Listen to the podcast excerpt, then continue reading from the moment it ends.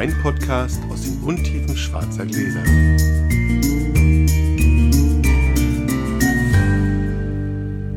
Hallo Sascha. Hallo Felix. Wir sind schon wieder bei dir. Ja.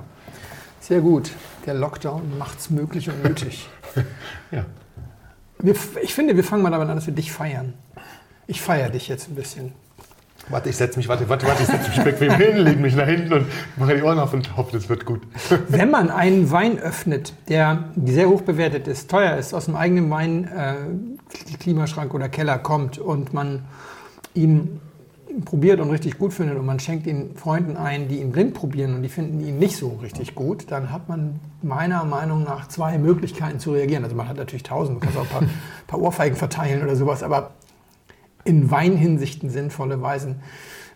Beide haben gemeint, man macht einen zweiten Wein auf und stellt ihn daneben. Das ist immer eine ganz, ganz smarte Idee. Und meine Erfahrung ist, du hast zwei Möglichkeiten. Du, du triffst eine Entscheidung in dem, was du aufmachst. Die erste, zu der greifen die meisten Leute, habe ich auch schon zugegriffen, muss ich gestehen.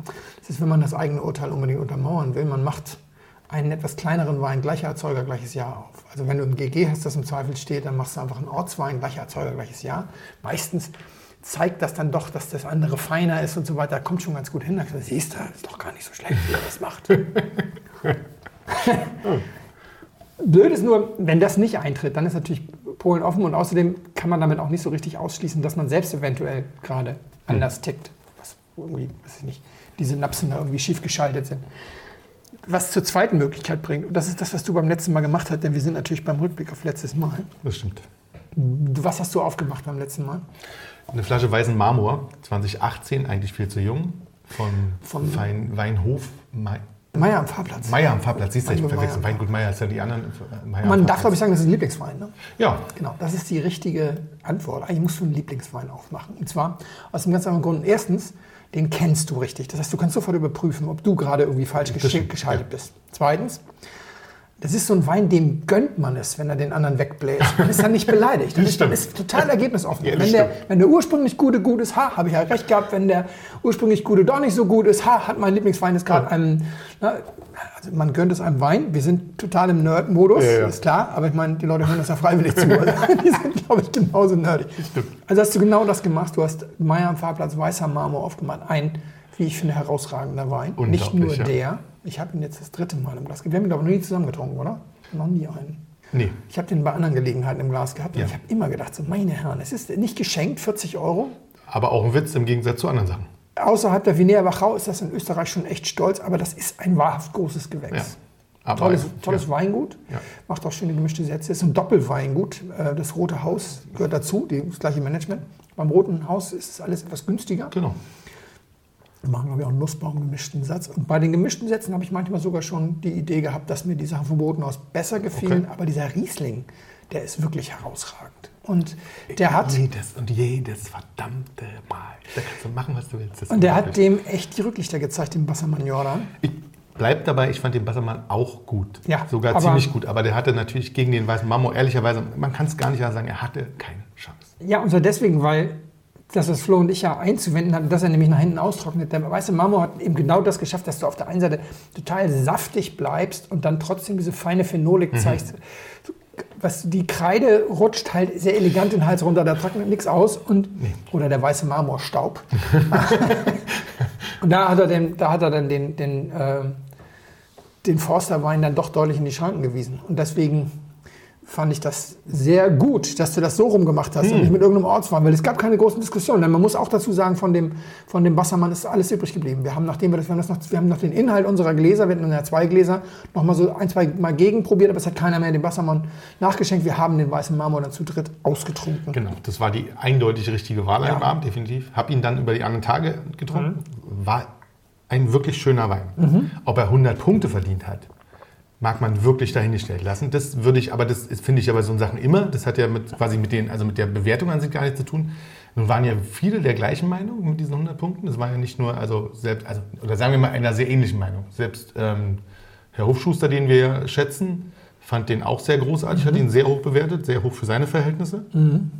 Und ähm, Gummio ja so oder so. Ich kann dazu auch gar nichts sagen. Ich habe ihn nämlich nicht im Glas gehabt, weil 16 ist das Jahr, wo ich beim Gummio angefangen habe. Es gab keine Finalverkostung, das Ja. muss man dazu sagen. Das war zeitlich nicht mehr möglich. Das wurde ja alles so ein bisschen hoppla die hopp umgestellt. Und die Chefredaktion in München hat die Sachen gegenverkostet, die jetzt Kandidaten für höchste Wein waren. Das waren aber Otto Geisel und Britta Wegener und Otto hat auch die Pfalz sowieso verkostet. Das heißt, da haben sie sich selbst kontrolliert. Wir hatten noch eine Kontrollinstanz. Ansonsten, also ich musste meine nahe Sachen, meine A-Sachen, die A habe ich ja damals auch gemacht, die über 95 Punkte kriegen sollen, musste ich alle Konterflaschen nach München schicken. Und das haben die dann kontrolliert und da sind auch ein, zwei Sachen dann mal auf 94 abgestuft worden. Aber bei den Pfalz-Sachen haben sie sich sozusagen selbst kontrolliert. Und ich habe in dem Jahr ja auch Pause gemacht in Wiesbaden. Das ist das einzige der letzten sechs Jahre, wo ich nicht in Wiesbaden war. Stimmt, habe ich mich, ja, habe ich nämlich nicht gefunden. Ich hatte noch mal bei dir nachgucken wollen. Ja. Da, und ich dachte, hey, du- hä, Deswegen habe ich, den tatsächlich, deswegen habe ich den tatsächlich nicht im Glas gehabt. Aber, übrigens, also nur, nur, für, nur für unsere anderen Hörer, ja, also für alle anderen jetzt hier, Mhm. außer uns beide. Vergesst es, ihr kriegt keinen weißen Marmor. Davon gibt es nur 2000 Flaschen und die sind immer sehr schnell weg. Das könnt ihr total vergessen. Das stimmt, das ist ein sehr, sehr rares Zeug. Würfeln wir los, oder? Bitte, los. Eine 5. Eine 5. Oh, nein. Eine Oh. 2. Ich darf anfangen. Ja, bei mir zu Hause. So, wir trinken einen Riesling namens Spontan vom Weingut Drei Herren aus Radebeul und das liegt in Sachsen. Also Jahrgang 2018, das ist ein trockener Riesling. So, Sascha, hier, zum Wohl. Zum Wohl. Ich habe es gelernt, ich mache das, jetzt wie- ich mach das jetzt wie bei Kitchen Impossible. Ich gönne mir erst immer ganz lange die Nase. Haben die das bei Kitchen Impossible vorgemacht? Ja, ja. Der Melzer macht das immer. ach so, Ja, der Melzer reißt den macht Deckel auf und dann riecht er ganz lange rein und sagt, das ist ganz wichtig, das erstmal ganz lange reinzuriechen. Man nimmt sich sonst so einen magischen Moment. Das stimmt. Habe ich jetzt gelernt. Magisch. So, okay. Zurück zum Ernst der Lage. Zurück zur, zurück zur RAF. Die ist noch nicht ganz zu Ende behandelt. Auf vielfachen Wunsch. Eigentlich dachte ich also nach zwei Folgen RAF ist die RAF jetzt abbehandelt. Hätte ich auch gedacht, aber nee. Die, Nee, die Leute wollen das gerne noch ein bisschen vertiefter. Und Ja. es gibt auch noch so einen letzten Aspekt über die RAF zu berichten, die äh, natürlich, also wir sagen das immer mit größtem Respekt vor den Opfern der echten RAF oder den Angehörigen. Genau, wir ja. machen uns da um Himmels Willen nicht drüber lustig. Äh, haben wir, aber nach 25 Jahren darf man, glaube ich, dann auch mal. Du kannst ja nochmal sagen, was RAF ausgesprochen heißt. Riesling, Riesling über alles Fraktion. Genau. Nicht Rote Armee-Fraktion. Habe Genau. ich dir eigentlich mal von meiner Begegnung mit der echten RAF erzählt? Nee. Kurz hat nichts mit Wein zu tun, aber die RAF ist ja, die erste Generation der RAF ist ja in Stuttgart-Stammheim Stammheim vor Gericht gestellt worden, in, diesem skandalumwitterten Prozess. Und das lag daran, dass es, ich bin kein Jurist, aber damals, ich weiß nicht, ob es heute so ist, wenn du quasi im ganzen Bundesgebiet Verbrechen verübst, dann wirst du da vor Gericht gestellt, wo du den größten Schaden angerichtet Ja. hast oder die größte äh, Strafe zu erwarten hattest. Und bei irgendeinem Bombenattentat waren 80 Prozent irgendwie Schwaben, die da ums Leben gekommen waren. Und deswegen sind die alle dahin. Aber ein Prozess gegen Gerhard Müller, der war abgetrennt worden und nach Hamburg verlegt worden, weil der hat in Hamburg einen Polizisten erschossen. Okay. Und ein Hamburger ist bekanntlich mehr wert als 20 Schwaben. okay. Was soll's, er ist 40 Jahre her. Ja. Nein, im Ernst. Und er hatte da eine andere Strafe zu erwarten und deswegen fand dieser Prozess ja in Hamburg statt. Der Müller-Möller-Prozess, Frau Möller, ist sowohl in Hamburg als auch in Stammheim vor Gericht gestellt worden. Und bei diesem Prozess war der Freund meiner Mutter Beisitzer. Also ich bin ja so ein Kind, ich bin gezeugt worden, um eine Ehe zu retten. Da beißt die Maus keinen Faden ab und das hat nicht funktioniert, wie meistens dann. Deswegen haben sich meine Eltern scheiden lassen, da war ich anderthalb. Und deswegen äh, hatte, ich, also hatte meine Mutter einen, einen Freund in der Zeit, in der ich so, in, meiner, in meinen Nullerjahren sozusagen. Und der war, der war Richter und der war Mitglied dieser Schwurgerichtskammer. Und äh, 14 Tage bevor der Prozess losging, der wohnte eine Straße weiter, weil in den 70ern so viel Patchwork war in den 70ern in der ehrwürdigen Hamburg ist dies noch nicht möglich. Ne? Also hatte noch eine eigene Wohnung. Da kam der, der Glaser an und, und tauschte alle Fenster aus gegen schwerstes Panzerglas. Echt? Dann kam der Elektriker und legte eine Standleitung in die Polizeiwache ähm, mit, so, mit so einem Überfallknopf. In den 70ern war das echt noch ein Aufwand.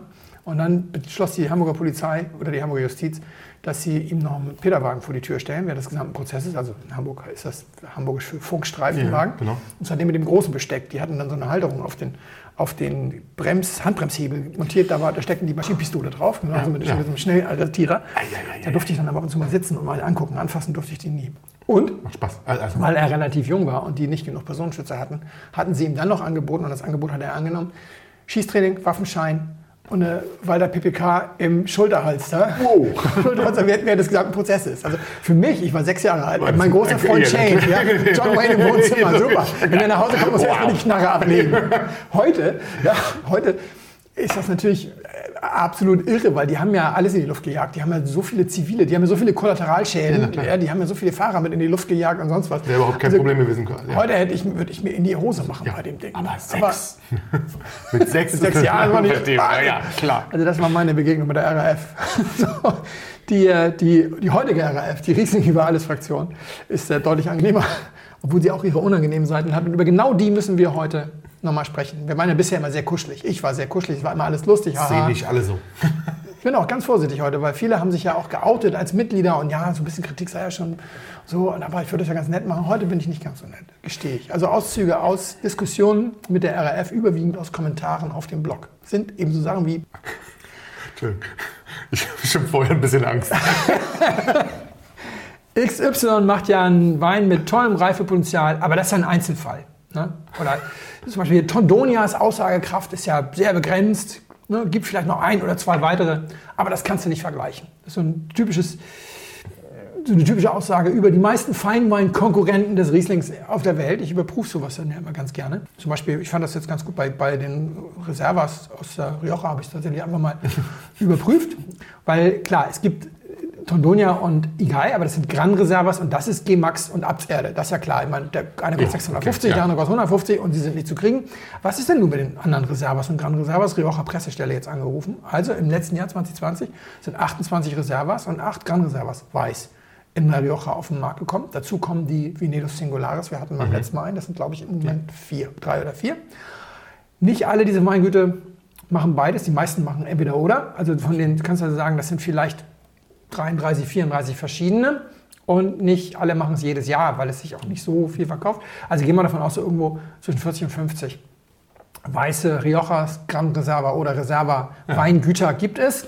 250 Weingüter haben einen Reifekeller, sagt man. Also 800 Weingüter gibt es. Ähm, viele machen nur Jungwein und verkaufen die anderen Sachen an die Großen und so weiter. 250 machen also rote Crianzas, Reservas. Klar, das ist also nur irgendwie so zwischen einem Sechstel und einem Zehntel, aber da kriegst du ja mehr als eine Probe mit voll. Also zu sagen, ich gebe ja nur die zwei, das ist so ein ganz typisches Thema. Da gibt es auch bei der RAF jetzt nicht so ein Rieseninteresse, sich wirklich zu informieren. Sonst würde man ja auf die Idee kommen, dass es 40 sind. Und ja. natürlich gibt es die meisten in Deutschland nicht. Darüber haben wir ja schon gesprochen. Das sind ja letzten Endes die, die drei Ansätze, die wir haben. Also der erste war äh, über die Vielseitigkeit kommen wir nachher noch zu. Und das zweite über die Konkurrenz, von mhm. denen es eben viele bei uns nicht gibt. Der dritte ist jetzt mal heute ein anderer. Das ist so ein typisches Thema. Einfach schnell die großen Weine probieren, damit man die Gegner im Schach hat. Weißt du, dann kann man sich wieder hinlegen. Ja, habe ich probiert, war nicht so doll, lege ich mich wieder hin, Riesling über alles. Hurra! Das stimmt ist, ja nicht. Aber, ist, das, also, aber das, ja, ja, aber das macht man mal schnell. Ja, ja, ja, geht mit einem schon so ein bisschen, das ist das, was man auch immer wieder in den Kommentaren sieht. Na, gerne auch so Sachen wie, ich habe ja am Weißen Hermitage getrunken, äh, fand ich nicht so doll.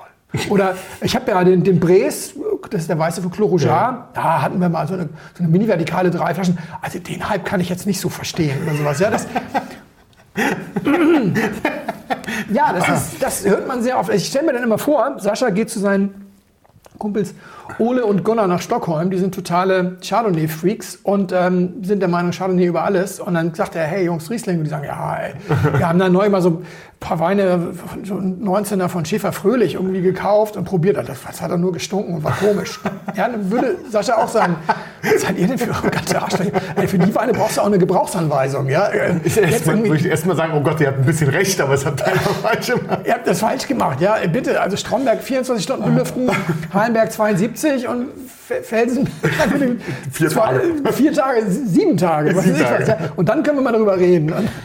Oder, oder die kommen nach, an und sagen, ja, Bassermann Jordan, also so ungeheuer haben wir uns gekauft, hat mir nicht so doll geschmeckt. So. Und so denkst du, ja, okay, warte mal ganz kurz. Goethe hat darüber geschrieben, von, von Bismarck ist der Spruch verbrieft, das Ungeheuer schmeckt mir ungeheuer. Weingut 200 Jahre alt, einer der großen Weine der Welt, schmeckt dir nicht so. Dann ist der natürlich scheiße. Klar, klar. Deine Meinung ist das, was zählt. Ohne genau. und Gunnar. Problem ist nur, dass die RAF auch so eine Riege von Ole und Gunnar sind? Ja, Stefan und Peters sind, die sich dann auch gerne gegen sich auf die Schulter klopfen. So, ja, ja. Haben wir, wir, haben da ein bisschen UE getrunken. Also, das, ich, das ist doch, das finde ich nun echt überbewertet. Das ist auch so, so, so, so ein Lieblingswort. Ja. Das stimmt. das, die Steigerung des Ganzen, die findest du auch wirklich oft. Da kann ich dir auch Kommentare noch und nöcher äh, aus dem Blog zeigen. Habe ich probiert. Das ist ja total überpowered, überholzt, überextrahiert, was weiß ich was. Ne? Die, die, die einzelnen Bestandteile stehen total nebeneinander. Das reift nie zu Größe. Bevor das Holz verdaut ist, ist doch die Frucht längst kaputt. Das ist doch viel zu viel gewollt. Showwein, Probenwein und so weiter. Da denke ich mal, Leute, wenn ihr weniger als Vorsichtig. wenn ihr weniger als eine halbe Million in eurem ersten Job verdient, gebt ihn sofort auf und werdet Wein verkosten. wenn ihr das rausschmecken könnt in, so, in solchen Proben, Ja.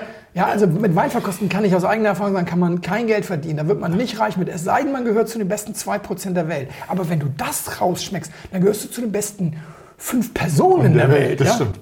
Und Ja, vor allem bei so kleinen Proben muss man ja immer noch mal dazu sagen. Da gibt man ja, kriegt man mal ein halbes Gläschen, wenn es denn gut läuft. Ja, und selbst wenn du dann eine Vertikale machst, also, aber also das fällt mir ja schon schwer bei Weinen, die man, die man gut kennt. Fällt einem das ja schon schwer, den, den Jahrgang so zu. Aber das ist so diese Idee, dass es sozusagen so eine Hülle gibt, die über die äußere Machart dem Wein übergestülpt wird und so ein Kern, der kommt aus der Traube und der Kern ist viel volatiler und der Kern, der verdirbt dann und dann hast du nur noch die blanke Hülle da stehen. Ja, das haben wir hier im Podcast auch ein, zweimal erlebt, aber immer rot. Das waren immer Rotweine. Und es liegt dann auch nicht immer nur an der Hülle, sondern es liegt dann manchmal tatsächlich an der Überextraktion von Gerbstoffen, dass die Gerbstoffe noch sehr präsent sind, Ja. wenn man sie sich schon ein bisschen weicher wünschen würde. Aber bei Weißwein habe ich das in meinem ganzen Leben drei oder vier Mal äh, erlebt. Und es ist jetzt keine gewollte Pointe. Die Hälfte der Weine waren Rieslinge. Das waren schlecht gereifte von Winning GGs. Ja, die sind jung, sind die, sind die Limo mit Sägespäne und die können so toll reifen, aber manchmal sind sie gereift. Leider saures Wasser mit Sägespäne, ja, wenn die Limo weg ist, wenn, wenn die Frucht. Ja, also deswegen. Echt schön. Klingt und- Ja, ich weiß schon. Also, wie gesagt, ähm, ich habe auch das im Keller. Ich bin, ich bin so fasziniert davon, dass ich in jedem Jahrgang, in dem ich eine größere Zahl GGs habe, immer die Weine dabei habe von, von Winning, weil ich sie nicht einschätzen kann, weil ich da immer noch lerne. Ich sitze da auch in, in Wiesbaden, jedes Mal von Buhl macht ja mittlerweile auch immer relativ regelmäßig neues Holz und so. Ich sitze da auch in Wiesbaden immer und und dann frage ich teilweise dann auch die Leute, die das ein bisschen länger machen, Dirk und, und, und, äh, und Sam. Und auch die schütteln manchmal den Kopf und sagen, ja, ich weiß es nicht, ob das jetzt wird, das wird das nicht. Müsste man in fünf Jahren vielleicht mal ein erstes Urteil fällen. Aber unsere Freunde von der RAF wissen das schon über Weine, die sie gerade das erste Mal im Glas haben. Es war jetzt hart gesagt, aber hey, das sind die Kommentare. Deswegen, also man kann abfällige Urteile und skeptische Zukunftsprognosen stellen. Aber das geht am besten bei den Rebsorten, mit denen man sich auskennt und mit denen man zu Hause ist. Und wenn man das über so Sachen macht, die, bei denen man sich nicht so auskennt, dann ist das halt immer so, das hat so ein bisschen was Schwieriges. Es gab hier in Berlin so eine Weinrunde, bei der ich äh, gelegentlich dann dazugeladen war. Das waren überwiegend auch so RAF-Fraktionen, wo die sich dann auch alle gegenseitig immer auf die Schulter klopfen, wenn es dann darum geht, das irgendwie so abzuwatschen. Und das ist mir oft zu bräsig. Weißt du, das, das steht alles in einer Linie. Diese Folge 2 oder so oder Folge 1. Ach, aus den Trauben hätte man aber einen schönen Wein machen können. Ja, zu dem Typen Ja, aus ja. der Folge vor vier, vier, viertletzte, mit dem so, ja, aber jetzt trinken wir Riesling, oder? Ne? Und, und, oder dieses, oh, das ist ja alles überpowered und gemacht. Das ist alles so eine Schule, mit der ich echt Schwierigkeiten habe, Leute, sag ich ehrlich. Und die Hälfte der Leute, die uns hier zuhören, kommen über die Webweinschule und wissen, dass wir auch in der Webweinschule immer versuchen, die Leute dahin zu entwickeln, dass sie ein bisschen offener sind und auch ein bisschen weniger selbstbewusst, wenn es darum geht, solche Sachen zu bewerten. Das Und- machen wir hier ganz schön, glaube ich. Nochmal so zwischenworfen. Ich glaube, das machen wir ganz schön. Wir haben auch so unsere Lieblinge, ich auch. Ja, jeder von uns hat so seine, aber ich glaube, das machen wir ganz schön. Ja, auch durch dieses Blinde und sowas. Ich glaube, wir können das. Ich glaube, vielleicht hören sie uns auch deswegen manchmal ganz gern. Also das ist ganz gefährlich. Nachdem man die anderen jetzt abgewaschen hat, sich selber Loben wir uns jetzt selber. sensationell. Nee, aber, Aber, wenn es jemand kann, dann wir. das, das, was mich geprägt hat vor vier Jahren, als ich beim Gummio diesen Schnelleinstieg hatte und Ja. wirklich nicht wusste, dass mir von 65 Betrieben an der Nahe 58 einen, mindestens einen Grauburgunder zur Bewertung schicken, weil ich schlicht nicht wusste, dass da so viel Grauburgunder wächst. Ich kannte die Rieslinge rauf und runter.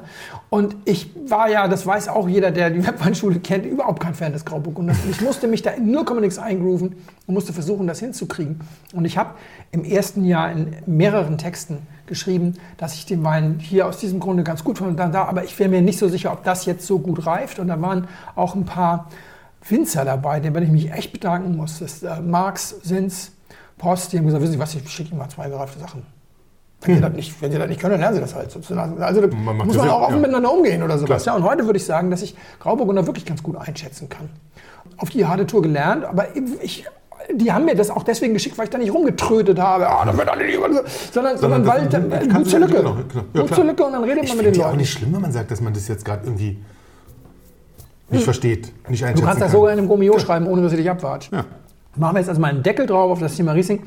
Ein Ansatz fehlt noch bei der Frage, wie vergleiche ich denn den Riesling? Das, wie vergleiche ich den Riesling jetzt mit anderen Rebsorten? Wir haben einmal wir sind gekommen über diese Vielseitigkeit und Reifefähigkeit. Und der kann Süßwein und der kann trocken und mit und ohne Holz und pipapo.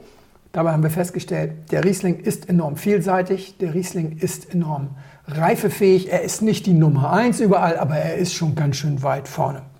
Dann haben wir den zweiten Ansatz gehabt, mhm. der Vergleich mit gängigen anderen Rebsorten. Die sind wir einfach mal so durchgegangen und da haben wir schnell, bevor wir es ausführlich zu Ende machen mussten, schon festgestellt, gibt so viele Weine hier nicht. Das ist so schwer, die Sachen zu vergleichen. Das, das ist eigentlich die ungeeignetste Art. Für mich gibt es noch einen letzten Ansatz, wie man Rebsorten analysieren und vergleichen kann. Und ich habe das immer eher intuitiv gemacht. Und jetzt habe ich nur für diese Folge echt mal ein bisschen darauf rumgedacht. Und das hat gezeigt, das ist völlig sinnlos, aber hat Spaß gemacht. Deswegen erzähle ich das mal. Ja, das kann jeder, kann jeder nachmachen. Und zwar muss man kurz ausholen, Webweinschule unterrichten wir, Wein hat sechs Arten, wir, womit du entscheiden kannst, ob es dir gefällt. Aromen, Alkohol, Abgang, Körper, Textur, Gerb- und Bitterstoffe und süße Säurespiel. Mhm. Und es gibt eine alternative Schule. Wir haben uns das nämlich nicht ausgedacht, das sind die gängigen Schulen sozusagen, die trennt zwischen Süße und Säure und da sind es halt nicht sechs, sondern sieben äh, Faktoren, die sagen, Zucker und Säure soll man mhm. separat behandeln. Geschenkt. Etliches davon ist keine Eigenschaft der Rebsorte, sondern eine Winzerentscheidung. Also ja. jede Rebsorte kriegst du relativ sauer rein, wenn du sie früh genug erntest und so weiter. Deswegen kann man Rebsorten, wenn man sie sich überlegt, einfach ein bisschen in anderen Dimensionen beurteilen. Und für mich gibt es da vier Dimensionen. Das eine ist, hat auch viel mit der Textur zu tun. Ich sag mal, das geht von Säurepeitsche bis Buttercreme. Also so richtig straight ja. bis hin zu ich kann gar nicht reden, ich habe gewonnen. Weißt du, so, diese, diese Nummer. So, das, ist so, das ist so eine Art Texturgeschichte. Dann gibt es, das ist nicht Textur, das ist noch ist schon verwandt, aber das, ich sag mal, das geht von, ich habe mir das mal hier notiert, logischerweise, von saftigen Durstlöscher bis sperriger Steinwein. Es gibt so Weine, die kommen total auf der Saftigkeit und das ist zum Beispiel mhm. etwas, was der Riesling in der ganzen Bandbreite kann. Von, so, von so, einem richtigen bis hin zu so einem Wein, wo du denkst, so, da ist noch so ein verborgenes Aromendepot da hinten. Das, wenn ich das ja, jetzt ja. Auf die, auf, in den Kiefer lege und knacke, dann knackt das auf und dann kommt da noch mehr sozusagen. Ja, also dieses, dieses Steinige. Das ist so eine, so eine Bandbreite, die eine Rebsorte kann. Und dann gibt es aromatisch, das ist aber nicht nur Aroma, das geht von Bubblegum bis Stoppelfeld. Also von so einer quietschbunten Frucht. Ich habe im, im, im Blog ganz oft das Wort bunt fruchtig benutzt und es hat noch nie jemand gefragt, was damit gemeint ist. Jeder, der sich ein bisschen mit Wein beschäftigt, weiß genau, was damit ja. gemeint ist. Und wir haben vor einer Weile darüber gesprochen, dass wir im Wiesbadener gesessen haben, Thorsten Kiss und Jens Prive und ich und darüber sprachen bei den Silvanern, was uns gut gefallen hat und dass den beiden dieses Horst Sauer GG nicht so gut gefallen hat, weil das so wahnsinnig gummibärchenmäßig war. Ja ich erwähne das deswegen, weil es ist eben nicht immer nur Kaltgäraromen, es ist nicht immer nur jung, es ist nicht immer reinzüchtig, es ist noch nicht mal immer Riesling oder sowas. Ne? Tatsächlich ist es sogar so, der Riesling kann dieses Stoppelfeld nicht. Also du stehst auf einem abgeerdeten Weizenfeld in, Weizenfeld in flirrender Hitze irgendwo so mhm. mitten im Sommer. So dieses, oder Heuboden oder sowas. Das ist eine klassische Domäne des Silvaner, ganz fruchtfern. Beim, beim, beim Rotwein nennt man das sogar fruchtfern, das ist der Fachbegriff. Bei, bei Weißwein eigentlich nicht. Ich sage aber auch bei Weißwein immer fruchtfern. Also diese fruchtferne Geschichte, die sehr Kräuter, Garik und, ne, und so weiter. Und alles dazwischen. Von Bratapfel über Grapefruit, also diese komplette, da gibt es so viel. Und das ist zum Beispiel für mich immer ein ganz gutes Beispiel, weil Riesling kann nicht Stoppelfeld. Okay. Riesling ist immer fruchtig. Das ist immer irgendeine Form von Frucht oder sowas. Und der Silvaner ist unsere Stoppelfeld-Rebsorte in, in, in, Deutschland. Okay, das stimmt. Ja. Und die ganzen Südfranzosen sind auch so, das, ja, ja. Stoppelfeld pur. Diese drei Dimensionen kannst du dir in so einem dreidimensionalen Raum vorstellen. Ja? Mhm. Also perfekterweise, die perfekte Rebsorte wäre eine perfekte Kugel. Weil sie alle Dimensionen. Genau, na, die gleichen so. Abstand, ja. Und du kannst jetzt über diese Kugel noch drüberlegen, als Haut sozusagen, so eine, so eine schillernde Farbigkeit für die Komplexität, die der Wein irgendwie kann. Und mit Komplexität ist jetzt nicht, wie viele Aromen passen da gleichzeitig rein, sondern es geht schon auch um die, auch um die Spielarten und so weiter. Und um mal, um mal ein Beispiel zu geben, Schwarz-Weiß wäre der Traminer. Der hat immer Rosenholz, also sagen wir mal ein paar Graustufen. Ja? Da, ja. da ist immer so ein dominantes Aroma von Rosenholz und Co. Da kommt nichts drüber, da kommt ein bisschen was drunter, neben und so weiter und so weiter. Aber wenn du diese Kugel dir anguckst, oder eine Kugel ist das sowieso nicht, aber die hätte eine eher monochrome äh, Außenhaut. Ja. Und Riesling ist schon, wie gesagt, es gibt so ein paar Aromen, die kann er nicht so gut auf dem Fruchtfern, aber Riesling ist schon sehr bunt. Das, das, das ist schon toll. Da geht schon viel, das stimmt. Ja. Und jetzt kannst du sagen, die ideale Rebsorte ist eine große Kugel in allen Farben des Regenbogens. Und wenn wir dann ganz ehrlich sind, dann ist, gibt es das, was was da sehr nah dran kommt, ist der Chardonnay. Leider ist der Chardonnay das Einzige, was da sehr nah dran ja, das kommt. Stimmt. Der Riesling ist tatsächlich eher eine Halbkugel, weil es fehlt ihm das ganze Thema Cremigkeit. Ja? Also Riesling ist eine Rebsorte, sorry, jetzt für den kurzen universitären Einwurf, die macht so bei 98 Öchsel Schluss mit dem Einlager von Zucker. Das hat mir, ähm, Harald Steffens hat mir das mal erklärt. Also die Pflanze, das gibt ganz viele Rebsorten, die einfach irgendwann abschneiden und sagen, jetzt wird kein Zucker mehr reingeschoben. Und das geht beim, beim Riesling unter 100 Öchsel. Das heißt, wenn du mehr als 12,5 Alkohol hast, ist die Traube rosiniert gewesen. Nicht zwangsweise Botrytis, aber sie ist in irgendeiner Form eingeschrumpelt. Und das bedeutet, diese cremige Textur hast du meistens über Botrytis, das kommt dann immer mit so einer gewissen Schärfe einher und macht trocken eigentlich keinen Spaß mehr. Also trockene Weine mit 14 Volumenprozent Alkohol Rieslinge sind immer ganz, ganz schwer für die meisten Leute. Und ja. dass das technisch möglich ist, das herzustellen, ist klar, aber ich meine jetzt, was auch schmeckt und was auch am Markt platziert wird und gemacht wird und so weiter. Also dir fehlt das Stoppelfeld, dir fehlt diese mega cremige mhm. Textur, du bist immer so ein bisschen auf der saftigen Seite, du bist immer auf der fruchtigen Seite. Ich würde mal sagen, es ist eine Halbkugel. Ganz okay. viele andere Rebsorten wiederum schaffen es nicht, Fruchtigkeit reinzubringen. Deswegen kann man sagen, der Riesling ist in seiner Halbkugel relativ allein. Da gibt, er hat da nicht so viel Konkurrenz. Allein ist er nicht, aber er hat da nicht so viel Konkurrenz. Die meisten Weißwein-Rebsorten sind eher in einer anderen Halbkugel unterwegs. Das macht den Riesling schon sehr besonders. Das will ich auf gar keinen Fall. Aber wenn du eine Kugel willst, das ist natürlich immer noch nicht alles. Ja. ja. Aber dann stellst du nämlich fest, wenn du eine Kugel willst, ist das richtige Stichwort. Eigentlich ist es scheißegal, wie, wie die Form ist. Die Leute mögen, was sie mögen. Grauburgunder zum Beispiel ist ein Pfannkuchen. Ja? du lachst, aber ich, ich habe gerade Bilder. So. Ja. Ja, ja, also, Übrigens, kein Mensch muss denken, dass ich mir diese Bilder normalerweise mache. Wie gesagt, ich habe sie mir ja extra für diese Folge gemacht. Jeder kann sich seine Rebsorte als, als mal, so, mal, so, vorstellen. Da kommen auch diverse Zigarren und Donuts raus. Das finde ich, find ich Aber, echt lustig. Grauburgunder ist deswegen ein Pfannkuchen, weil auf dieser ganzen Gerbstoffnummer nichts passiert, weil es ist ja eine rote Traube, keine blaue Traube, sondern eine rote. Bei mehr als drei Stunden Maischestandzeit hast du ein Rosé. Mhm. Und Rosé ist für mich dann kein Weißwein. Also es, du kannst Grauburgunder mit Gerbstoff, Gerbstoff machen, dann vergisst ihn auf der Schale oder so, aber es schmeckt auch nicht mehr nach Weißwein. Also in Blindproben habe ich ihn oft genug, weil ich ja gerne äh, Maische vergorene Grauburgunder ja. mag. Also haben wir nicht sogar einen hier im Podcast? Ich glaube, wir hatten einen. Ja, ja, ja, vom Podcast. Genau. Also, Vogel, Vogelfrei? Genau, vogelfrei. Genau. Also ich mag die Sachen, aber in, in, in Blindproben kommt da keiner mehr auf Weißwein. Deswegen, also deswegen diese Pfannkuchennummer, ja. weil diese ganze Spielart ist komplett weg. Das geht immer, es geht immer ein kurzer Maischestandzeit, wenig Gerbstoff, wenig Phenolik. Dann ist er sowieso noch so ein bisschen cremig in der ganzen Art. Da ist der festgetackert in so einer, in so einer Ebene und deswegen Pfannkuchen. Aber er ist unglaublich populär und deswegen kommst du eben darauf, es ist kein Selbstzweck, Kugel oder nicht Kugel, schade nicht ist die Kugel, aber letzten ja. Endes wird das jetzt nicht dazu führen, dass die Leute sagen, Riesling ist jetzt aber schlechter, weil er ist keine große Kugel. Kommt immer darauf an, was du machst. Was du draus machst. Ja, dieser Ansatz hat mich dann dazu gebracht, nochmal, und das haben wir ganz oft so halb, den Sack haben wir nicht zugemacht, sagen wir mal okay. so, haben wir so halb angedeutet. Riesling ist nicht besonders formbar. Es gibt ganz viele Rebsorten. Die letzte Folge, Viura. Ich habe mit Spaniern gesprochen. Viura ist die Rebsorte, wo sie alle sagen, du brauchst einen Plan. Wenn du keinen Plan hast, und zwar wirklich schon beim Winterschnitt, wenn du keinen Plan hast, die, wirst du, nein, wirst du immer mit Langeweile gestraft. Oh. Dann wird das immer langweilig. Die hat keinen Eigengeschmack, das ist ein Butterfisch. Ja? es gibt so, die meisten spanischen Weißweinsorten sind Butterfisch. Wenn du da nicht, also wenn du die einfach nur mal kurz ein bisschen warm irgendwo durchschwenkst, dann schmeckt das nach nichts.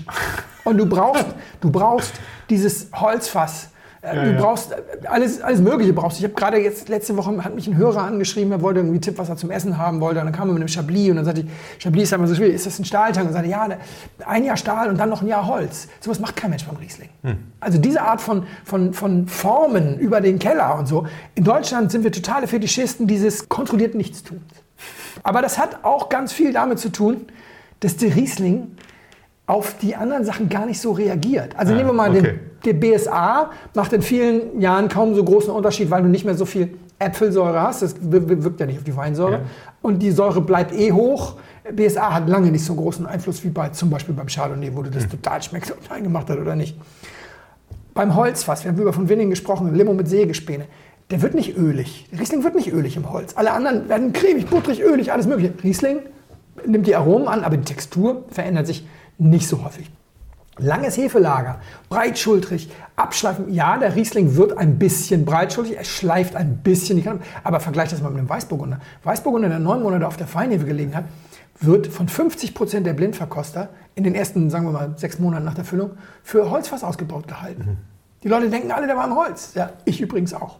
Also wir, es gibt nichts, bei dem ich so oft daneben liege, wie bei der Frage, war der Wein im- Wein im Holz, wenn es ein Weißburgunder ist, der lang genug auf der Hefe gelegen hat. Okay. Das ist beim Riesling völlig undenkbar. Das, ja. Und das kannst du beliebig fortführen mit allem Möglichen.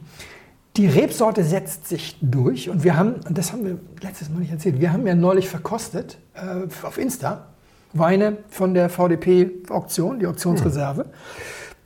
Und für diejenigen, die das nicht gesehen haben, man kann das auf meinem Account at Schnuttentunker noch gucken. Es ist ganz unterhaltsam geworden, weil Ja, wir uns Gäste eingeladen Ja. haben. Wir haben das in 59 Minuten und 47 Sekunden durchgezogen. Wir wollten nicht ins Labern kommen. Wir haben es echt schnell gemacht. wir haben die Weine verkostet und die Leute mussten ein bisschen was erzählen, weil es war ja, es hatte ja nicht jeder irgendwie was. Und wir hatten drei Winzer dabei und es war, oder drei Weingüter. Und es war Jochen Becker-Köhn von Weingut Weil war dabei. Und wir haben über den Monte Vacano auch gesprochen, diesen, der jetzt für 18.000 Euro oder die, Komm. nee, für 12.000 Euro, nee, für Ja, 18.000 Euro die 18.000 12 Liter Nee, genau. genau. Ver, äh, versteigert worden war. Und da habe ich ihn gefragt, wir haben nämlich zusammen äh, diese ganzen äh, Sachen bei Weil verkostet. Wir haben schon über 100 Jahre alten Wein Ja. verkostet. Wir haben eine Weihvertikale gehabt, da waren Weine, die waren aus dem Stahltank. Einer hatte neues Holz. Einige lagen fünf Jahre auf der Feinhefe, andere lagen nur sechs Monate auf der Feinhefe und, und, und. Und am Ende, nach ungefähr zehn Jahren, setzt sich der Berg durch.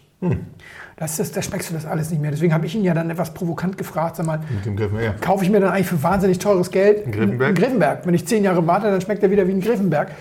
Wer wissen will, was er geantwortet hat, wie gesagt, auf IGTV ist das noch zu gucken. Nur weil man uns auch immer nach äh, Vorwürfe, wir würden keine Distanz wahren. Da haben wir ein bisschen, da haben wir ein bisschen Distanz hinbekommen. Ja, finde ich auch. Haben auch die Leute, die zugeguckt haben, mit der positiv angemerkt. Also, Aber haben wir keine Distanz? Doch, wir haben schon eigentlich. ja, aber es wird generell wird, der, wird den Menschen, die über Wein berichten, schon vorgeworfen, dass sie zu wenig Distanz zu den Menschen haben, die Wein machen und dass sie jeden Quatsch unkommentiert durchbringen. Also damit sind wir nämlich quasi am Ende wieder am Anfang, weil dieses sich weigern, sich so wahnsinnig formen zu lassen, was von den Winzern zur Tugend erklärt wird, kontrolliertes Nichtstun, führt zu genau dem Problem, mit dem wir hier über angefangen haben, dass erst setzt sich der Jahrgang durch, dann, also erstmal setzt sich die, die Rebsorte durch, dann die Gebietstypizid und der Jahrgang und irgendwann nach zehn Jahren meinetwegen auch der Berg.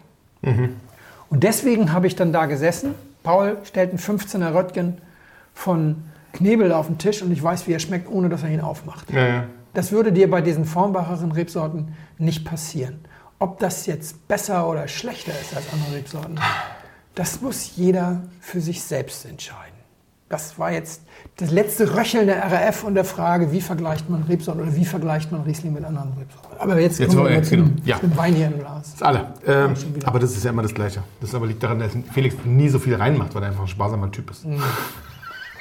Nein, Hat nein, nein, schon nein, nein, nein. angehört? Machen wir gleich. Ähm, ist jetzt aber auch nur alle, weil wir so lange geredet haben. War das so? Es ging. War ja nicht langweilig. Ich wäre schon bei einer Burgunder-Rebsorte und nicht bei einem Riesling. Das ist ein bisschen älter. Das ist nicht mehr, die, die Säure ist nicht mehr ganz so straff. Das ist alles ein bisschen cremiger. Ein bisschen butterig finde ich es nicht. Es ist cremig, ja, ist aber eine schöne Cremigkeit, auch mit einer feinen Säure da drin. Es hat einen guten Fluss. Es hat keine enorme Länge, aber eine gute Länge. Also nicht langweilig. Es hat einen, einen gesunden Fruchtanteil, der keine süße Frucht ist, sondern nur, nur eine, eine Fruchtigkeit bringt. Ist trocken. Ganz trocken. Wirkt, der wirkt ganz trocken. Ja. Ich habe keine Ahnung, Ähm, aber er hat so eine, so eine, genau. Ja. Und Das passt alles, also was, bei, was man dem Wein durchaus nachsagen kann, da passt alles schön zusammen. Ja. ja. Also es passt alles wirklich schön zusammen. Es ist ein ganz schön rundes Ding. Jetzt, was ich jetzt bei Rundwind und Chardonnay sprechen würde, ehrlicherweise, aber ich wäre schon bei einer Burg- Burgunder-Rebsorte. Ob das, jetzt, ob das jetzt Weiß-Grauburgunder oder Chardonnay ist, irgendwie sowas, ähm, wüsste ich nicht. Ich würde sagen, kein Chardonnay, wahrscheinlich Grauburgunder. Okay. Aber Gut. vielleicht liege ich da falsch. Du liegst falsch. Es ist Riesling. Ach, scheiße. Aber 2018 in der Säure sicherlich nicht so hoch. Und 2018 reift auch relativ schnell. Das ist ja das, was wir alle befürchtet Liter? Ich haben. Wie gedacht, jetzt 2003. vier Ja, 2018 reift schnell. Leute, macht euch keine Hoffnung. Das haben sich bei 2003 auch alle die Hoffnung gemacht. Also lasst eure GGs jetzt nicht sieben Jahre unangetastet, sondern ab nächstem Jahr jedes Jahr ein bisschen was probieren. Die Leute, die das 2003 gemacht haben, die haben sich wahnsinnig geärgert. Da war nachher so viel platt. Ich habe den Wein aus zwei Gründen ausgewählt. Der eine war, ich finde ihn einfach Mir hat der unheimlich gut gefallen. Also, gefallen tut der Flasche? mir auch, aber das ist, Ja, also, ist die zweite Flasche, genau. äh, die ich hatte. Und ich habe mich fast eingenässt vor Freude, als ich Ah. die erste getrunken habe, weil der auch nicht so typisch ist. Genau, weil der nicht so typisch ist. Ah, Weil weil Wein er- mit Kontext. Ja, weil ich, ich weißt du, wir laufen ja immer Gefahr. Wir haben ja vorhin schon die Situation gehabt. Wir erst schimpfen wir auf die anderen und dann loben wir uns selbst. Dass die Leute denken, weil wir hier sitzen und uns auch gegenseitig sozusagen auf die Schulter klopfen, dass wir uns für unfehlbar und die absolute Wahrheit, bla bla bla halten. Ey, Entschuldigung, Das aber das sollten ja nun alle gemerkt haben, dass wir da weit weg von sind. Und deswegen schenke ich, deswegen schenke ich gerne mal Weine ein, die quasi das Gegenteil von dem belegen, was ich gerade erzählt habe. Und dieser Wein ist, glaube ich, von allen Rieslingen, die ich in den letzten fünf Jahren getrunken habe, am nächsten dran am Stoppelfeld. Also du hast selber gesagt, er kommt nicht ohne Frucht. Nee. Hat eine ganz gesunde, aber nicht so, ja, eine sehr trockene. Aber so viel getrocknete Kräuter, so viel, so viel Stoppelfeld in einem Riesling ist ganz, ganz, ganz selten. Und deswegen habe ich mich so gefreut, weil ich dachte, guck mal, das ist jetzt so, wenn es ein, ein Themengebiet gibt, wo man sagen kann, keine Regel und Ausnahme, dann ist es der Wein. Und es gibt zu jedem Spruch, den wir hier bringen, einen Wein, der das konterkariert. Und das hier ist quasi der passende Wein, um zu sagen, ja, bei allem, was ich jetzt eben gesagt habe, das, ist, das gilt für 99 Prozent. Und hier ist der eine Wein, bei dem ich sage, Mann, ist das trocken, kräutrig, Na, kein Wunder, dass ich da nicht drauf gekommen Nein, das war ja auch, das war der Plan. Wenn du jetzt gesagt hättest, oh, Riesling, Riesling, ah, wirkt ein bisschen älter, ist bestimmt 18, dann wär, hätte ich geweint. bin. Aber es ist wirklich, ich meine, ich hatte noch den Riesling, die beiden Rieslinge vom letzten Mal, die Rieslinge vom letzten Mal im Mund, ja. Also, Ja, ja, und das davon ist, hat, damit hat er ja das gar ist ja nichts auch üppiger, zu das tun. ist auch 18, Genau. das ist auch üppiger und gleichzeitig ist das aber auf einem ortsneuen Ortsweinniveau und deswegen ist das nicht so, nicht so üppig. In seiner Art ist das sicherlich üppiger als, als andere Jahrgänge des gleichen Weins. So, na und? Jetzt, was- los, sag. was- Also, wir sind- Riesling 18. 18, wir sind beim besten Weingut im Umkreis von 294 Kilometern rund um deine Wohnung. Sagt Google Maps. Das sagt Google Wir haben Maps. neulich mal drüber gesprochen. Wir mögen das beide sehr gern, das Weingut. Jetzt bin ich gespannt. Wir sind gegenüber vom Karl-May-Museum. Ah, nicht Aust. Genau, wir sind einer zu wenig. Wir sind eine, ach, ähm, drei, ähm, drei Herren. Drei Herren. Aus, Drei Herren. Drei Herren in Radebeul. Stimmt, ach, dieses wunderschöne Etikett. Ja, ja, das finde ich total süß. Und Der sitzt gleich neben aus. Das war's. So rum. sitzen direkt Genau, neben Aust. Genau. Genau. Wir haben noch überlegt, dass wenn Ganz das alles, kleine Gasse übrigens. die wenn dieser ganze Lockdown vorbei ist, dann fahren wir da mal hin. Und dann kann ich jedem nur empfehlen. Also die, die alt genug sind, Karl-May-Museum, Dann machen wir die drei Herren was? drei Herren und dann auf der Terrasse von Hof Lößnitz ein Piwi trinken und runtergehen in dieses Museum der Rebgenetik sozusagen. Da stehen ganz viele. Oben diese richtig schöne Terrasse, also oben diese, dieses, dieses, Da guckst du dieses, auf die Genau, Weinterrasse. ja, da war, das ist wirklich schön. Also das ist ein Ausflugstipp für Berliner. Ja, Kann man wir eigentlich machen nicht so voll, wir haben ja noch einen Wein. Los, aber einen Ja, Schluck ja. nehmen wir noch. Einen Schluck nehmen wir noch. Und wir So, machen eine also- Pause und machen dann den zweiten. Also ganz kurz, warum? Spontan. Ja. Das ist, der stand auf dem Tisch Webweinschule Folge über Spontan. Spontangärung. Und er verdeutlicht für mich das, was Spontangärung ist. Ich würde denken, dieser Wein hat null Aussagekraft darüber, wie der Vorgänger und der Nachfolgejahrgang ist. Das wirkt einfach sehr spontan. Ja, du, du Ja. wirfst irgendwie so eine Hand von Hölzchen irgendwie hin und die fallen dann halt irgendwie. Und beim nächsten Mal fallen sie ganz anders. Das ist ja das, was ich mir wünsche, wenn jemand spontan aufs Etikett schreibt. Es hat einen ganz dezenten Spontanton. Der ist so dezent, dass man es nicht als dominant, also da gibt es ganz andere Kandidaten. Sehr, wirkt sehr trocken. Ich habe keine Ahnung, ob der einfach spontan mal zu Ende gegoren hat. Und dann, wie gesagt, ist die ganze Aromatik so wunderbar stoppelig und wir mögen es ja ganz gerne, wenn es mal irgendwie ein bisschen out of the ordinary ist, oder? Also, ja, und ich bleib dabei. Also, ich, auch wenn der Riesling draufsteht. Es ist sehr burgundisch. Ja.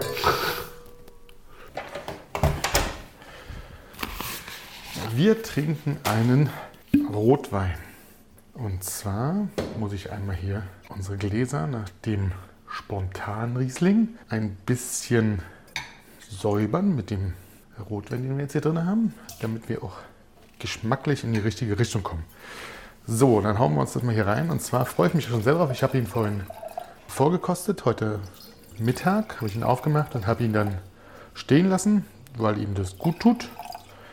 Wir trinken ein Pinot Noir, Spätburgunder. Jetzt wissen die meisten schon, alles klar, ist deutsch. Aus dem Jahr 2014. Frauenberg aus Rheinhessen vom Weingut Keller. Sehr zum Wohl. Sehr zum Wohl. Ist das Wein? Ja, ich finde es großartig. Die Nase ist aber erstmal. Woran erinnert mich denn die Nase? Ich komme noch nicht drauf. Mir hat es ja, mir hat unsere letzte, mir hat unsere letzte Sache, also unsere, du hast es vorhin schon lustig angesprochen, unsere IGTV-Geschichte, unsere Weinverkostung mit den Optionen, das hat mir ja tatsächlich gar nicht so richtig Ruhe lassen, ja. Dann kamen danach noch diese Ergebnisse der, der Auktion und es hat Ja. mich nicht so richtig losgelassen. Also wir, wir wissen ja, alle, also Weinauktionen sind ja eine Sache, über die haben wir schon mal, wir haben schon mal so, nicht, nicht so richtig über Weinauktionen gesprochen, aber so ein bisschen über, so grundsätzlich über Auktionieren und sowas haben wir schon gesagt. Ich mache das öfter mal, dass ich irgendwas in Auktionen kaufe. Jetzt nicht zwingend bei Sotheby's oder bei, bei, äh, bei den VDP-Versteigerungen oder sowas, aber ich auktioniere schon ab und zu mal rein. Was mich aber quasi nicht losgelassen hat, deswegen musste ich mir das mal angucken, war diese ganze Auktionssache. Die kommt ja, ist ja ziemlich alt und kommt ja eigentlich so ein bisschen so ein bisschen daher, dass man früher die schönste Tochter versteigert hat, dann die nicht so schöne und dann die, die keiner mehr wollte. Irgendwie, ja, hat sich, hat sich heute ein bisschen gedreht. Jetzt machen es erst die kleineren Sachen und die großen werden erst, also die schönen Töchter werden erst ganz zum Schluss versteigert. Und dann hat sich das ja tatsächlich, wurden ja früher gar nicht Flaschen versteigert, ne? das wissen wir. Also es wurden es ja, wurden Fässer versteigert. Fässer versteigert, Genau, es wurden ja nur Fässer versteigert, die dann quasi von den Abfüllern je nachdem, wie gut der Abfüller war, waren die dann mehr oder weniger wert. Ja? So. Und ich finde, das hat ja tatsächlich irgendwie Sinn gemacht. Also so Fässer zu versteigern und sowas, das fand ich ja irgendwie, eh, so wie sich das, wie man das durchliest, mit den, dass, die, dass die Winzer das noch gar nicht in Flaschen abgefüllt haben, sondern die Fässer dahin gebracht haben und sowas. Das finde ich, das hat ja alles durchaus, das macht ja alles durchaus Sinn, so in meinem Kopf. Ja? Und dann wechselt es ja irgendwann in diese Flaschenauktion, die ja dann auch durchaus sehr erfolgreich seit Ewigkeiten in Kloster Eberbach gemacht wird. Ja, das ist ja schon, schon unglaublich lange, dass sie das machen und sehr erfolgreich. Aber auch da war das ja nicht so, dass das immer bis auf den Kometenwein 1900, äh, was war das? Ähm, 1800, äh, 1811, Kometenjahrgang. Das war ja dann wohl doch schon ganz schön teuer, also für damalige Verhältnisse. Ja. Aber dann ist es, war das ja trotzdem nicht so, dass das so exorbitant war wie heute. Ja, also und da- dass das so unglaublich. Ja, das ist nicht ganz richtig. Meinst du, also vielleicht für die Wir, damaligen wir, hatten, wir, haben, wir, haben, also, wir haben in dem Video nochmal genau erklärt, wie es funktioniert. Das ist Ja, ja. für die, die es jetzt. Lange Zeit war in Eberbach der gültige Weltrekord aufgestellt worden. In den 70ern. Äh, Das war 20.000 Mark für eine 21er äh, Auslese von Weingut Weil. Genau, das, und und das, das verstehe ich auch, weil es 20.000 was, Mark war eine Einzelflasche. weil es was ganz Besonderes ist. Was Ja. ganz Besonderes und was sehr Altes. Ja, Ja. damals ja, aber muss man fairerweise sagen, das ist auch schon 30 Jahre her, das ist ja 40 Jahre her. Genau. Aber trotzdem, trotzdem was ganz Besonderes, was ganz Altes. Also für Raritäten Ja. verstehe ich das. Ja, also genau, genauso sehr verstehe ich auch England zum Beispiel, die, die natürlich ein viel größeres, na sagen wir mal, die ja selbst nie Erzeuger waren, sondern immer nur Ja. einen, einen Zweitmarkt sozusagen, dass die ein großes Interesse daran hatten, ein funktionierendes Verteilsystem für hochkarätige Weine zu haben, die dann mit, mit Christie's und Sotheby's ähm, ja wirklich Weltmarktführer erschaffen haben, was Weinauktionen angeht. Ja? Und auch wenn, wenn dann so ein, also auch wie bei, bei äh, die, diese Wahnsinnsaktion von, ich weiß nicht mehr welches Haus es war, wo sie den Weinkeller von, von einem Burgunderwinzer versteigert haben, der mehrere Millionen gebracht hat. Finde ich alles, ja, also du versteigerst was, was lange, was es lange schon gibt und was, was sehr rar ist. Ja. Und wo, eine, wo ein wirkliches, allein wegen der Menge der Flaschen, die jemals produziert wurden und weil es dazu nach alt ist, der Winzer einen wahnsinnig guten Namen hat, das das, Lager auch von, von irgend, oder wenn irgendwelchen Lords, die sie dann versteigert haben, dann irgendwann, ja. Das macht alles Sinn, weil das alles Raritäten sind, gut gelagerte, die sind ähm, Ja. viel wert, die waren schon immer teuer und sowas. Das finde ich, das finde ich bei Auktionen und sowas, das ist ja auch das, worauf ich tatsächlich ja selber, also nicht in diesen, in diesen Preisklassen und in diesen Preislagen mitbiete, sondern immer nur bei Sachen, die ich dann spannend finde, wo ich denke, da kann man auch mal was probieren und auch mal ein Schnäppchen machen. Ich Ja. finde ja Schnäppchen machen auch bei Auktionen nicht ganz unwichtig, ehrlicherweise. Ja. Das macht in meinem Kopf dann auch irgendwie Sinn. Aber das ist sozusagen zum, An zum Anregen und zum vielleicht diskutieren wir darüber. Also ähm, ich habe mich und tu mich schwer mit diesen Auktionen. Ja, nicht was diese, gar nicht das, was wir verkostet haben. Ja, diese VDP, Unsere VDP Punkt Auktion, Punkt Reserve, ja. genau. Das fand, das war ähm, in dem Markt, den sie da bedienen wollen, finde ich das Unser Liebling ist für 15 Euro weggegangen. Genau, finde ich das sehr nachvollziehbar. Fantastisch, ja? ganz toll. Und auch wenn man sich und wenn man sich auch wenn man sich sozusagen das, das Gesamtergebnis anguckt, warte mal, das Gesamtergebnis waren 4.181 Flaschen für einen Gesamterlös von 255.000 Euro. Das im Durchschnitt sind es 60 Euro die Flasche. Ja.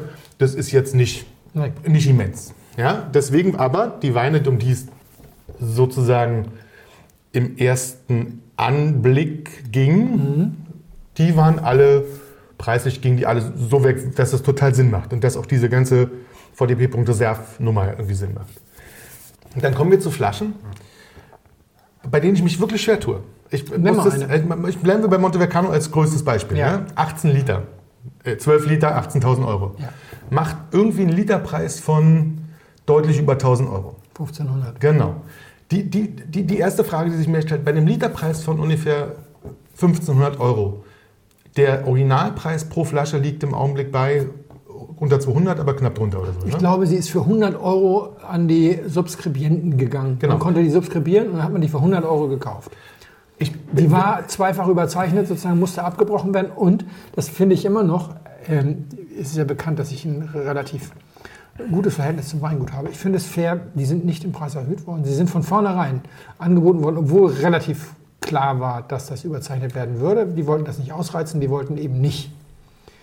Wollten wahrscheinlich aber auch nicht in die Verlegenheit kommen, dass sie Leute sagen, aha, guck mal, die versuchen einen neuen G-Max zu machen. Sie wollten erstmal einfach ihren Genau. Wein platzieren, der ihnen wichtig ist. Es ist eine Reserva della Familia sozusagen. alles, gu- alle- das- Alles gut. Also, das, das, den, diesen Ansatz, 100 den Euro, Sie da haben, verstehe 100 ich. Euro ja. ist total in Ordnung und jeder kann mal ran, wenn er irgendwie sich auf die Genau. Liste setzt. Aber die erste Frage, die sich mir gestellt hat, können wir jetzt, können wir jetzt erstmal Mhm. so stehen lassen, aber die sich mir nur gestellt hat, also bei einem, bei einem Literpreis von 1500 Euro, Mhm. ist es für mich tatsächlich, ich, ich sage das mal so, und wir werden es in zwei, drei, vier, fünf Jahren überprüfen, ist es für mich eine Frage der Zeit, bis der Flaschenpreis für die Normalflasche Montevercano, sagen wir mal, mindestens in die Nähe kommt. Also knapp vierstellig wird. Das glaube ich nicht. Ich glaube das schon. Wir werden es, wir werden es später, wir- wir wir sehen, werden es- ja. wir überprüfen irgendwann mal. Also Ist natürlich dann aber ein Geschenk für diejenigen, die das, Den die, jetzt- das sind die klar. treuesten Kunden. Die, die, die, die jetzt den ersten. Aber das war mit den GEMA das waren war die mit den GEMAs ja war mit die den treuesten, ja genauso, ja? Nur, darf ich eine Zwischenfrage stellen? Es sind ja auch Magnums versteigert worden. Für wie viel sind die denn versteigert worden? Warte. Warte, warte. Also von dem, nee, von dem wurde keine Magnum versteigert. Doppelmagnum. Nee. Es ist nicht nur die 12 Liter. Doch. Es ist noch, ist wirklich, guckst du mal nach? Ja, es war also, also bei dem Ergebnis stand jetzt, äh, ich habe jeweils bei, der, bei den Ergebnissen jetzt keine gefunden. Die wurden jedenfalls nicht nochmal extra aufgeführt. Ja? Es wurden andere Magnums versteigert. Also es wurde ja noch eine 12 Liter von, ähm, also vom Weingut Ahlendorf versteigert. Der Goethe-Wein Der Goethe-Wein für 6.300. Aber guck mal, da kostet der einfache Wein 22, Ich 25. Also auch da, ich, ich aber also mir wird, Aber von einem Künstler gestaltetes Etikett. Ich- es ist so viel Geld im Umlauf. Ich, das, das meine ich, pass auf, warte, da komme ich gleich drauf. Also genauso hier eine, 10, also eine, eine vertikale 10 Magnums von Geheimrat J. Kein schlechter Wein, wurde auf vielen Veranstaltungen, Schöner Wein. wurde der, wurde der ausgeschenkt, hat immer gut gefallen. Ist ein Veranstaltungswein, ehrlicherweise Mhm. meiner Meinung nach. Ja? Also der, ist, ähm, der lief immer bei den besseren Veranstaltungen, die, was ich, wo, bei denen Das ich kostet war. aber, glaube ich, auch so 23 Euro. Genau, ist so. nicht günstig, ja. Genau, kostet 23 Euro. Ist, sind, ähm, ist für 5000 Euro weggegangen, ja. Dagegen ist aber zum Beispiel der, der, der 21er Eberbach Markebrunnen, ja, Trockenbeerenauslese, nur für 15.000 Euro weggegangen. Die beiden fand ich enttäuschend, die Ergebnisse. Ja, fand ich auch. Die fand ich, die haben, also Eberbach hat zwei 21er gebracht, die 21er Trockenbeeren auslesen, haben einen legendären Ruf, haben wir schon ein Ich paar Mal, ein gesprochen. paar Mal gesprochen. Ja. Können wir auch mitreden, haben wir getrunken. Genau. Also nicht die, aber Ja, andere. Andere, genau. Und die 21er Spätburgunder Geschichte ist natürlich eine Weltsensation. Und die ist Genau. für nur 10.000 Genau. weggegangen, obwohl es der diesjährige Wohltätigkeitsverein war. Das fand ich schwierig. Und ich finde das das- finde ich auch schwierig, dass der Typ, der die 18 Mille für Genau. den Monte Vacano nicht nochmal hinlegt, nicht noch mal 20 hinlegt für sowas und dafür guten Zweck. das fand ich auch schräg. Und, und, ich, und das ist der Punkt, den ich sozusagen, den ich jetzt kritisieren möchte. Ja? Mhm. Also das geht hier nicht darum, wirklich richtig, richtig guten Wein zu kaufen, finde ich. Nein, ja? darum geht es aber nicht. Sondern es geht um die Distinktion. Es geht darum, sich abzusetzen und den, den, den größten, also gerade bei diesem Hype wie dem, wie dem Monte Vulcano zum Beispiel, einfach den dicksten zu haben. Das tut mir leid, das so zu sagen. Ja, ja, aber, das ist okay. Aber den, also sozusagen, ich habe Den den, längsten. dicksten, den, längsten, den längsten. und den dicksten und der ist jetzt auch noch 12 Liter dick. Ja? Ja. Und ich, mir tut es leid, wir, wir, da, da komme ich, da komm ich auch wieder zu dieser RF-Fraktion. Wer den da ersteigert hat, ist auf jeden Fall einer, der, der, der unserer RF anhört. Und zwar, ich würde mich auch aus dem Fe- ich lege mich, aus, lehne mich aus Mhm. dem Fenster. Das kann nur jemand sein, der aus dieser Fraktion kommt. Weil, das, also, Ist Entschuldigung. aber anonym, ne? ja, natürlich ist es anonym. Aber das ist ja, vielleicht ist es, also zu sagen, nee, das sage ich nicht. Also es gibt, es gibt die Situation, dass sowas getürkt ist, klar. Klar, das glaube Äh, ich das aber ist nicht Bei, bei- nee, bei- bei, bei nicht. Aber auch es nicht. kann auch sein, dass es ein wohlmeinender Importeur ist. Das ist durchaus, das ist nicht ausgeschlossen. Das Ja. Zwar nicht, weil die angerufen haben und gesagt haben, du musst mal. Äh, Das kann alle möglichen Geschichten sein. Auf jeden Fall kannst du auch davon ausgehen, Das ist aber dass auch natürlich derjenige, eine unglaubliche Werbung für Weil. Das darf man jetzt nicht vergessen. Das ne? ist es, aber wie also- gesagt, er holt sich seinen alten Weltrekord wieder, noch nicht ganz, aber, aber Ja, Ich, die Geschichte geht ja so weit, dass der, der Amerikaner, der damals für 20.000 Mark diese 21er Auslese, an anderer Stelle habe ich es mal erzählt, ich weiß gar nicht, hier im Podcast woanders, ne? der ist ja dann nach, nach Kietrich geflogen, hat die abgeholt und hat die getrunken. Im Keller. Mit Wein. Hat die Leute, die Umstehenden eingeladen, den mit ihm zu trinken und als sie fertig waren, sagt er, fantastic, can I buy another one? Sehr schön. Es gibt Leute, die ticken einfach völlig anders Das als wir. Und der hat diesen ich. Moment, der hat diesen Moment mit Weil wahrscheinlich einfach sehr genossen. und sehr genossen. und Ja, sich genau, gekauft. ja. Genau. Und das ist das, was wir vielleicht auch nicht. Aber wir wir haben einen Zugang zu dem. Verstehst du? Wir, wir können jederzeit auf das Weingut, der nimmt sich die Zeit für uns. Ja. Der ist sowieso sehr unkompliziert, der nimmt sich auch für andere Leute die Zeit. Aber, aber der ist auch durchgetaktet. Ich habe auch schon Situationen erlebt, wo der dann schnell mit dir noch ein Gläschen trinkt und dann muss er schnell wieder, weil dann kommen die Japaner. Und, und so weiter. Und es gibt Leute, die kaufen sich die Zeit. Es kann durchaus sein, dass derjenige, der die 18.000 Glaub ich. hingelegt hat, sagt, aber, aber jetzt müssen Sie zu meiner Silberhochzeit kommen, da machen wir den auf und ich fliege Sie ein. Das kann, das, sowas, solche Leute gibt es auch. Total, aber ich verstehe, wie gesagt, das, das sind alles so diese Ausnahmen. Aber du siehst ja an den anderen Riesling-Preisen auch, finde ich, dass da, was du sagst, ganz schön viel Geld im Umlauf ist. Es ist total Es überzogen. ist wahnsinnig viel Geld und es ist sehr überzogen. Und ich Und ich bin auch bei dir mit der Distinktion. Ich bin nicht so 100% bei Einzelflaschen, bin ich nicht so 100% dabei, weil das ist Die wie haben- ja. bei, bei G-Max zum Beispiel gibt es ja auch Doppelmagnums, die für 6.500, 7.000 weg sind, wo deswegen trotzdem nicht der, der, der, der Eindl sofort hinterhergezogen hat. Na ja. Nein, das ist das falsche Beispiel. für noch mehr, für noch mehr waren, waren irgendwelche Magnums weggegangen. Ich weiß, was du meinst, ja, also gerade bei Keller gibt es noch einige Magnums. Es gibt auch Auslesen, zum Beispiel die Auslesen. Ich glaube, wir haben alle schon mal versucht, bei eBay eine Keller-Auslese zu verkaufen und die Aktion dann abgebrochen, weil da gibt es kein Geld für. genau, obwohl die wirklich großartige Weine sind. Aber, Aber trotzdem gehen die für 700, 800 oder teilweise auch mehr Geld bei den Auktionen weg. Also seine Auslesen gehen bei den Auktionen auch für ein irres Geld weg, aber das hat null Strahlkraft nach unten. Also Ja. deswegen kannst du. Das, okay, das stimmt. Aber, aber also dann bleiben wir dabei, sozusagen reduziert man so ein bisschen auf die trockenen Rieslinge, Mhm. ja, die im Augenblick ja hier in einer unglaublichen Extremität durch die Decke gehen, Ja. dass, man, dass man sich manchmal fragt, was das soll. Jeder will ein Stück vom Kuchen ab. Und, aber und was das soll? Ich frage mich tatsächlich, was das soll. Weil, also ja, na klar, trinken wir auch gerne Rieslinge, die sehr gut sind. Ja? Und natürlich springe ich, also jeder, der mich kennt, weiß, dass ich ja auch gerne auf dem Pferd aufspringe und manchmal mitreite. Es ja? ist also, die Angst, was zu verpassen, die da bedient wird. Wobei, ich glaube, man muss man unterscheiden. Also diese Monte Vacano-Nummer mit dieser Einzelflasche 12 Liter, die den 18.000 bringt, da bin ich bei dir. Das geht ein bisschen um die Geschichte. Das war mir jetzt hier ein bisschen zu viel Keller in letzter Zeit. Das Weingut Weil muss man wieder Flagge Ja. zeigen.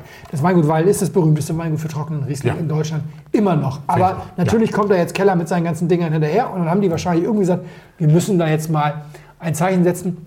Haben Bin ich sie sofort gemacht. dabei. Machen Sie die Art und Weise, wie Sie es machen, finde ich sympathischer als alles in Eintel. Und die Eintel kosten ja auch schon 1000. Ja. Also gib doch den Leuten für 100 Euro die Eintel und schau, dass du irgendjemand findest, der für 18.000 da irgendwie die 12 Liter Pulle.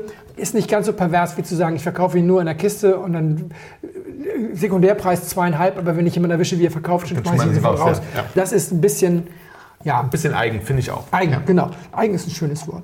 Die, also das, das ist gut. Die andere Frage ist, wie bewertest du einen Wagner-Stempel EMT? Das stimmt. Ja. Wie bewertest du also einen, der, der total bodenständig ist? Ganz, der Daniel Wagner ist ein ganz netter Mensch und, und so. Und warum macht er diesen EMT? Warum rennt er da auch hinterher? Oder, oder Und, und, und wir hatten es, ich fand es, rings mit seinem. ich fand es, ich fand auch das, was wir letztens hatten, wirklich gar nicht schlecht. Die, diese Nummer, dass du, und das ist mir auch nochmal durch den Kopf gegangen, dass wir, dass wir, dass wir oder alle ihr, die das auch mal gemacht haben, dass wir lange mit einem, mit einem guten GG oder mit einer, was ja dann, dann fing es ja schon an mit einem späteren Release, sozusagen aber mit, damit immer noch die absolute Spitze Deutschlands abbilden konnten, ja, und das konntest du immer noch mit einem, sagen wir mal, überschaubaren Budget. Ja. Das ist vorbei. Das ist mein Reden seit einiger es Zeit. Ist Das vorbei. und das ist, aber das ging mir jetzt bei dieser Aktion noch mal so durch den Kopf, weil es ist jetzt, jetzt ist es faktisch auf jeden Fall vorbei. Ja, also jetzt, spätestens jetzt. Aber es war schon vorher vorbei, hast du recht. Es ja? war schon vorher vorbei. Aber es, ist doch, aber und das ist doch wirklich eigentlich, also gut, vielleicht ist das Burgund das Vorbild und ich verstehe, dass das, obwohl auch da muss man sagen, ist natürlich, gibt es nicht so viele Burgunder, die dann so extrem, doch, das stimmt nicht, das hier, nee, vielleicht ist das Burgund das Vorbild, ich bleibe dabei, vielleicht ist das Burgund das Vorbild, dass man dahin will. Allerdings ist das Burgund von der Fläche ja viel, viel kleiner, also die Möglichkeit der Flaschen, die man bekommt, ist ja schon viel geringer als dem, was an Riesling das gemacht wird. Burgund ist keine örtliche Halbkugel, mein Freund. Das, ist ein ist ein großer Ballon. Sommer, so, eine Sonne ist es quasi, eine runde, wunderschöne Sonne. Also mich, mich, macht das ein bisschen, mich macht das ein bisschen sprachlos, mich macht das auch zwischendurch ein bisschen nachdenklich. Und das heißt nicht, dass ich nicht, also ich meine, das heißt nicht, dass man nicht ab und zu mal auf so einen Zug ausspringt, aber es ist schon, es ist schon eine lustige und bedenkenswerte Sache, was sich da abspielt. Und wir sollten das im Auge behalten. Wir müssen da nächstes Mal nochmal drüber reden. Jetzt äh, Machen reden wir den Wein. Machen wir den Wein. Ein sehr harmonischer Rotwein, der erstmal nach, gar nicht nach Wein roch. Ja, so ein bisschen Gemüsebrühe, das ist so beim Rotwein jetzt nichts Besonderes, aber so wenig Frucht hatte. Und dann kam dann mit ein bisschen Schwenken auch ein bisschen Frucht dazu.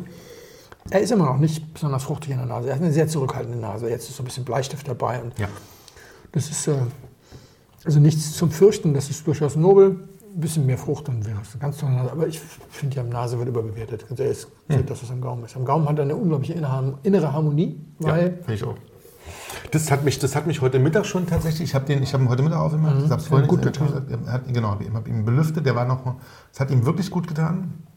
Ähm, das hat mich aber dann an, am, am späteren, als ich ihn wieder zurück in die Flasche gefüllt habe, nachdem ich eine Weile in der Karaffe gelassen hatte, hat mir das schon wahnsinnig gefallen, dass das so eine unglaubliche Balance ist. Ja, sehr also balanciert, ist sehr nicht balanciert. besonders laut, ist nicht besonders kräftig, nicht besonders alkoholisch, ist, hat äh, gar nicht so viel Säure. Die Tannine sind da, sind sehr fein, sind sehr gut eingebunden. Das ist so richtig eine Art von Wein, wo du denkst, dass, da ist Zeit mit im Spiel gewesen. Da ist Reife mit im Spiel gewesen. Diese Tannine sind richtig im Wein angekommen, untergehoben. Vorsichtig, ja, man heben Sie das Sahnesteif vorsichtig unter. So, Stimmt. Vorsichtig untergehoben, die Tannine sehr, sehr schön, sodass das total eng ineinander verwoben ist. Ja. Restfrucht, das ist gar nicht mehr viel Frucht, weswegen man erstmal denken würde, er wäre älter. Aber er hat null balsamische Noten, also schon mal perfekter Korken, wenn Kork verschlossen. Er hat null Oxidationsnoten. Die Frucht ist tatsächlich so ein bisschen ähm, zurückhaltender. Da an die Stelle sind aber auch keine aufdringlichen Reifenoten. Da ist null Champignon, Waldboden, you name it. Ja, ist nix, gar nichts. Er ist insofern gar nicht so äh, komplex an der Stelle. Also es ist jetzt nicht so, dass du so ein riesen Aromen, sondern er macht das alles mit einer inneren Harmonie. Weswegen Genau. ich auch denke, das ist so ein Wein, den man sehr gut länger trinkt, der sich einem nicht in der Probe aufdrängt, mit dem wir viel Spaß haben werden gleich noch und der überhaupt keine weitere Entwicklung braucht. Der, ist, steht jetzt genau da, wo er sein soll. Diese Seidigkeit gefällt mir ausgesprochen gut, diese Zurückhaltung. Ich würde im Moment auf Bordeaux tippen, weil er so wenig Alkohol zeigt. Aus einem nicht so wahnsinnig warmen Jahr und weil er, ja, weil er auch nicht so viel Frucht zeigt. Das wäre im Moment mein erster Gedanke und das ist dann schon 20 Jahre alt. Nee, ähm, ist alles nicht. Gut. Ähm, Sie war nach Kräften blamieren. aber, dachte ich, ja, wir sind ja da, heute unser, Ja. heute unser Tag. Liegen wir heute ist total gut. Ähm, ist es nicht? Ist ein Pinot? Das ist ein Pinot. Ist ein Pinot? Das ist erstaunlich. Ähm, reinsortiger Spätburgunder.